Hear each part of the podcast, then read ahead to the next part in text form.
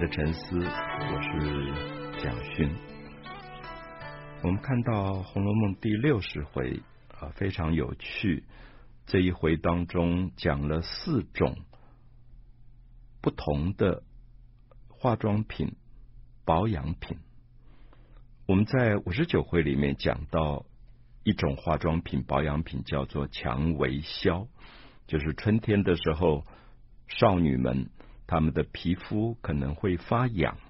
所以他们就用消这个东西来止痒，那有点除菌这样的作用。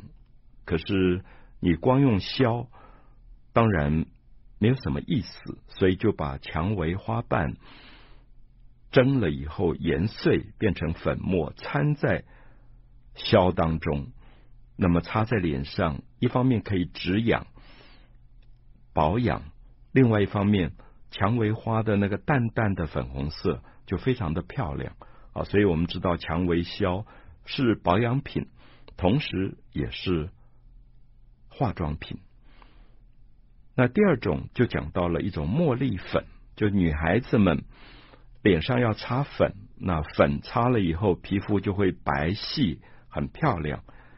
可是同时又希望它有香味。所以就把茉莉花蒸了以后研碎，就把茉莉跟粉混在一起，所以擦在脸上以后，不止脸上皮肤很白皙，同时有淡淡的茉莉花香。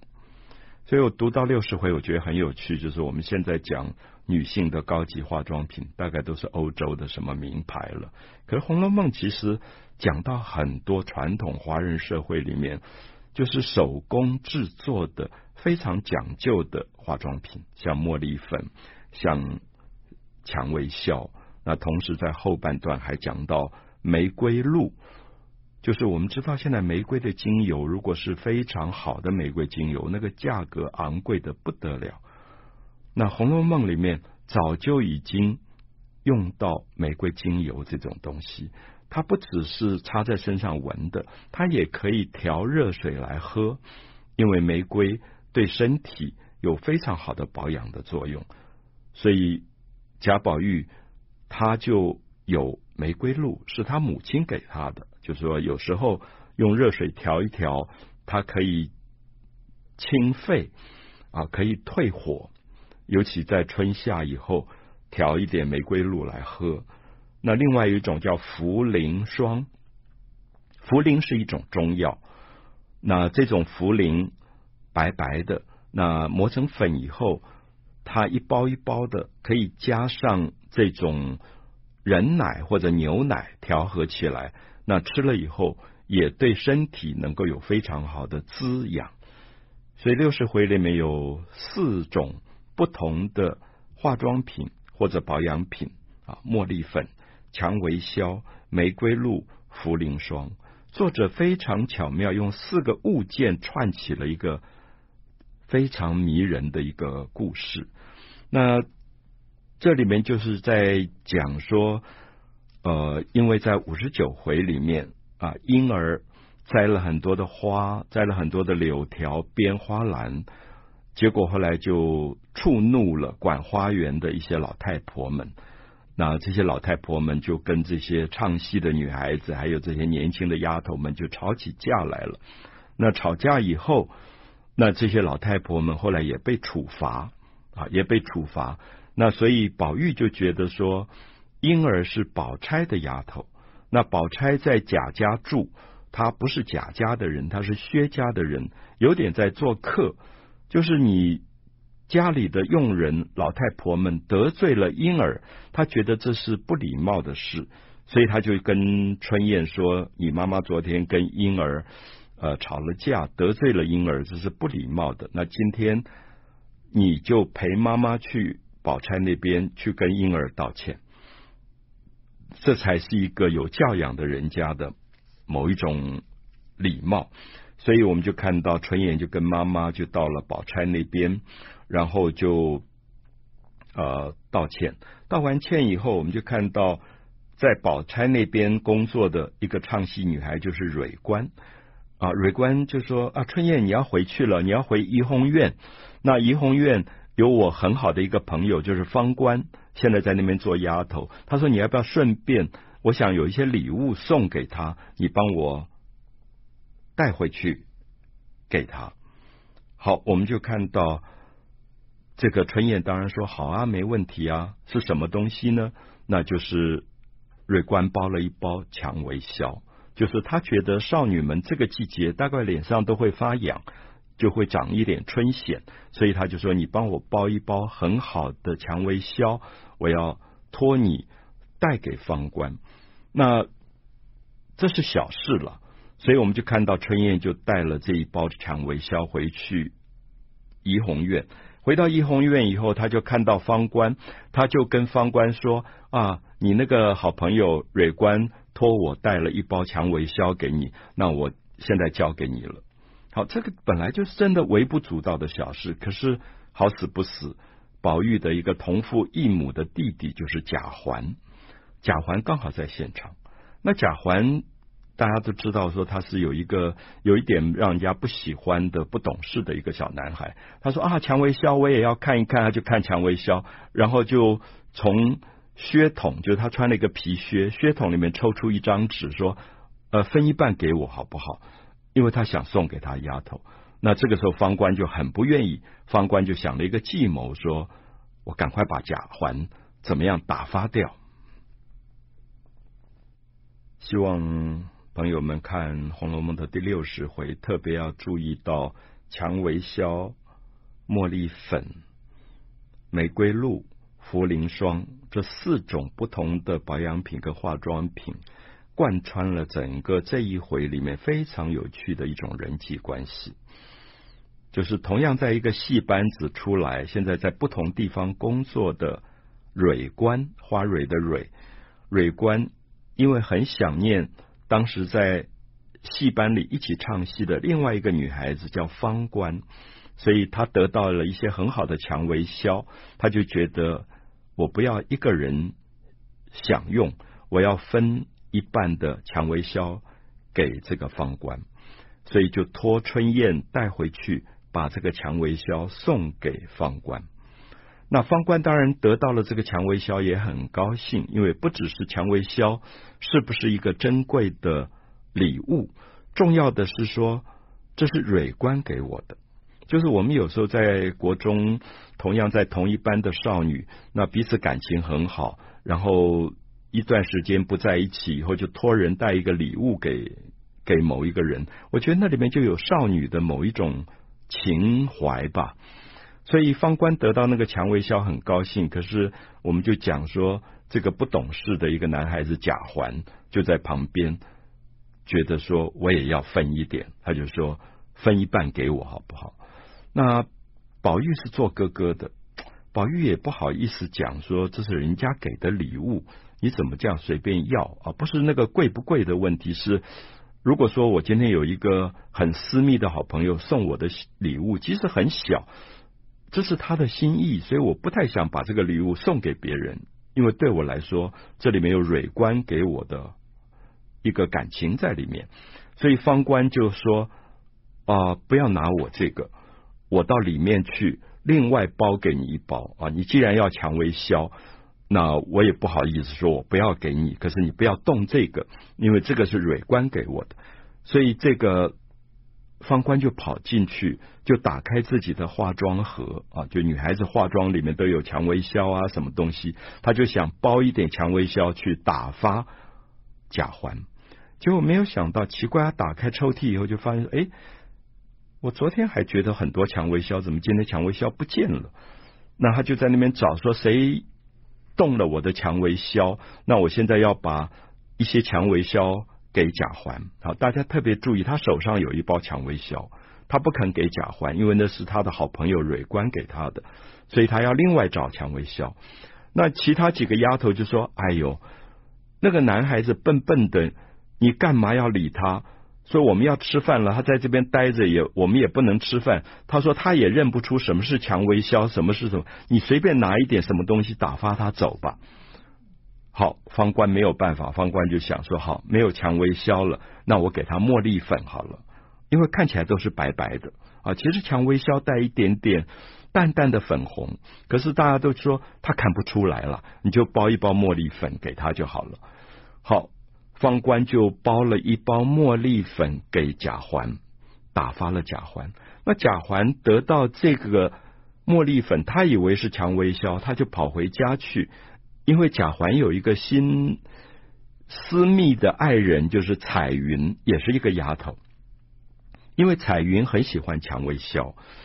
所以他就想说：“哎，我今天帮你要到了一些蔷薇销，他想去讨好彩云。”好，所以《红楼梦》里面很多这种小男孩、小女孩的一些小事情，结果他就说：“哎，彩云，彩云，我帮你要到了一包蔷薇销，非常好的蔷薇销，送给你做礼物。”他就要巴结彩云，讨好彩云，其实也没什么错，就是一个小男孩谈恋爱的时候，大概都。希望对他的爱人很好，结果彩云因为是女孩子，她就把那一包东西打开一看，她就冷笑说：“哼，土包子，这根本不是蔷薇销，这个是茉莉粉，他们骗你的。”好，贾环就说：“哦，我以为是蔷薇销，我跟他要蔷薇销，他怎么会给了我茉莉粉？”可贾环这一次很好，我觉得他很很厚道，说：“哎呀，没关系啦，茉莉粉不是一样。”也很好吗，你平常喜欢化妆，那没有蔷薇销，茉莉粉也很好。好，彩云也觉得无所谓，好吧，没有蔷薇销，可是得到了一包茉莉粉。可是我们就看到这个时候就有一个人出现，就是贾环的妈妈赵姨娘。我想大家对她已经太熟，就是在《红楼梦》里面老是惹是生非的，就是这个女人。这个女人就是不快乐的。就是她是一个丫头出身，然后被主人看上做了妾，生了探春，又生了贾环，她就自以为觉得自己是夫人了。可是其实每个人都看不起她，觉得她出身低贱。我们记得，就是她常常就是侮辱她的女儿，侮辱他的儿子，然后他就骂贾环，他说：“你这个家伙被人家骗了。”你要蔷薇销，结果人家给你茉莉粉，他们根本把你当一回事。你是一个少爷，你竟然被这些丫头耍了。他就说，你就去找他们算账，把这个茉莉粉摔在方官的面前，说你这个下流的丫头，你在骗我。贾环说何必呢？干嘛要这样闹这种事？没有蔷薇香，茉莉粉也没什么不好。他觉得方官也不见得是恶意。好，我们就看到这里很有趣，就年轻的生命还是有年轻生命的天真。可是赵姨娘不是，赵姨娘觉得世界都对不起我，所以找到一点事情我就一定去闹。她说：“好，你不去闹，我去闹。”她就拿了茉莉粉，就冲冲冲冲到怡红院，看到方官，然后就骂他说：“小娼妇啊！”就是像我们今天有人爱骂一个女人叫妓女，说：“你这个妓女，你竟然骗我的儿子。”那他要蔷薇销，你竟然给他茉莉粉，好，事情又闹大了。我们讲到方官，因为没有蔷薇销了，所以包了一包茉莉粉给贾环，而贾环带回去给他的爱人彩云，结果事情爆发，引发他的母亲赵姨娘就来跟方官算账。那算账的方法非常的不妥。啊，就是在这样的一个贵族有教养的家庭，他把一包粉就摔在方官脸上，然后就骂他小娼妇。那大庭广众，方官就大哭起来，说我一个十二三岁的女孩，我哪里知道什么叫娼妇，什么叫妓女？那所以方官就跟这个赵姨娘大闹起来了。所以我们就看到《红楼梦》里面。其实对于作者来讲，会有一种心痛。那个心痛就说，这么美好的春天，这么美好的花园，可是如果一个生命不知道珍惜美的可贵，最后就常常把美丽的日子搞得乱七八糟的。所以我们看到方官被赵姨娘欺负了，躺在地上大哭。事情一传出去，我们知道戏班的女孩，她们学戏的感情非常的深。而且她们都是练武功的，因为在舞台上有所谓的身段，就要练武功的。所以大家说，哦，方官被欺负了，所以我们就看到各房里的这个窦官呐、呃魁官呐、都赶来，然后就把这个赵姨娘团团围住，就好好的整了她一一顿。那最后还是赵姨娘的女儿，我觉得最可怜的探春出来，才把这个事情摆平。那探春就讲她自己亲生母亲说：“你怎么这么不知尊重？就这些是丫头，他们如果做了错事，也有人去管理，怎么轮得到你去骂人家娼妇或妓女啊？所以我想，其实常常看到六十回，想到我们的社会，有时候就觉得，因为那个伦理乱掉了，君不君，臣不臣，每个人都觉得可以随便乱骂别人，那最后社会里面当然没有一个。”让大家觉得可以彼此和谐的一个相处的关系。那接下来我们看到，在六十回的后半段，又在讲大观园里面有一个厨房，这个厨房的主厨姓柳，柳树的柳，我们叫柳家的啊，就是柳家的媳妇。她有一个女儿叫五儿，四五六的五。那五儿虽然是厨师的女儿，可是长得很漂亮。那个性也很温顺，所以爸爸妈妈其实很担心她，因为五儿身体不好，就希望说她能够有一个好差事，